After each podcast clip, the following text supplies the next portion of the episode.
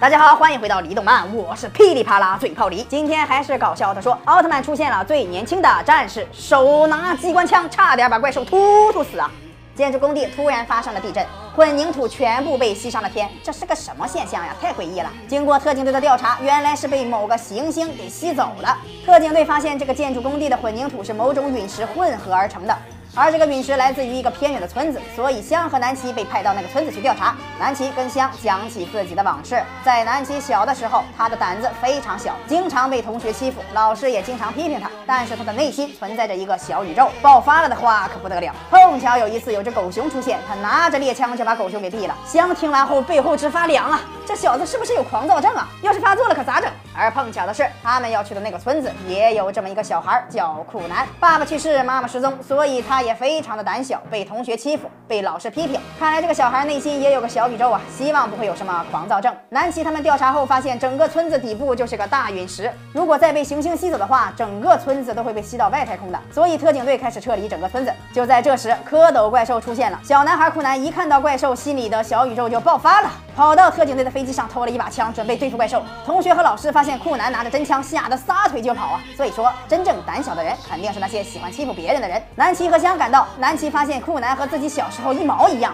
所以打算给他一个机会打怪兽，带着他就与怪兽开战了。你别说，这个小孩还真是厉害呀，把怪兽打的都找不着北了。看来这酷男的狂躁症比南齐还严重呢，人家顶多敢打狗熊，你连怪兽都敢打呀！怪兽心想，我也不是好欺负的呀，你个小屁孩还想赢我？上来一顿踩，直接把三人活埋了。香一看是时候展现真正的实力了，变身杰克奥特曼与怪兽展开了激烈的战斗。我扇你嘴巴，打你脑瓜，再来个神奇的走位，悄无声息的走到了怪兽的身后，直接锁住了怪兽的喉。我的个天呀，这个怪兽是个瞎子吗？奥特曼在你眼皮底下，你看不见吗？二人打着打着，突然陨石被吸到了天上，这个场景好熟悉呀，这不是《大话西游》吗？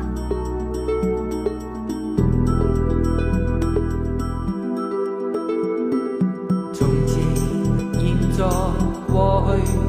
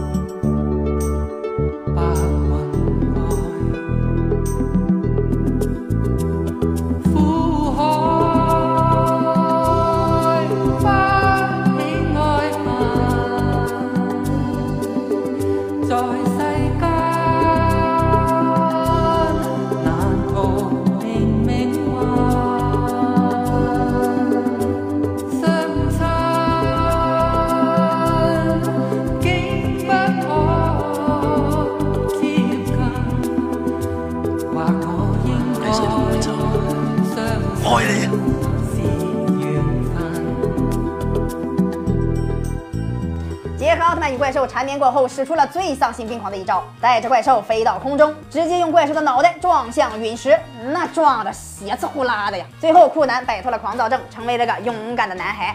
大家在生活中是否也被人欺负过呢？如果遇到这种情况，咱们先要跟他讲道理。如果他不听的话，上来就给他一顿炮，插的双眼龙一个必输。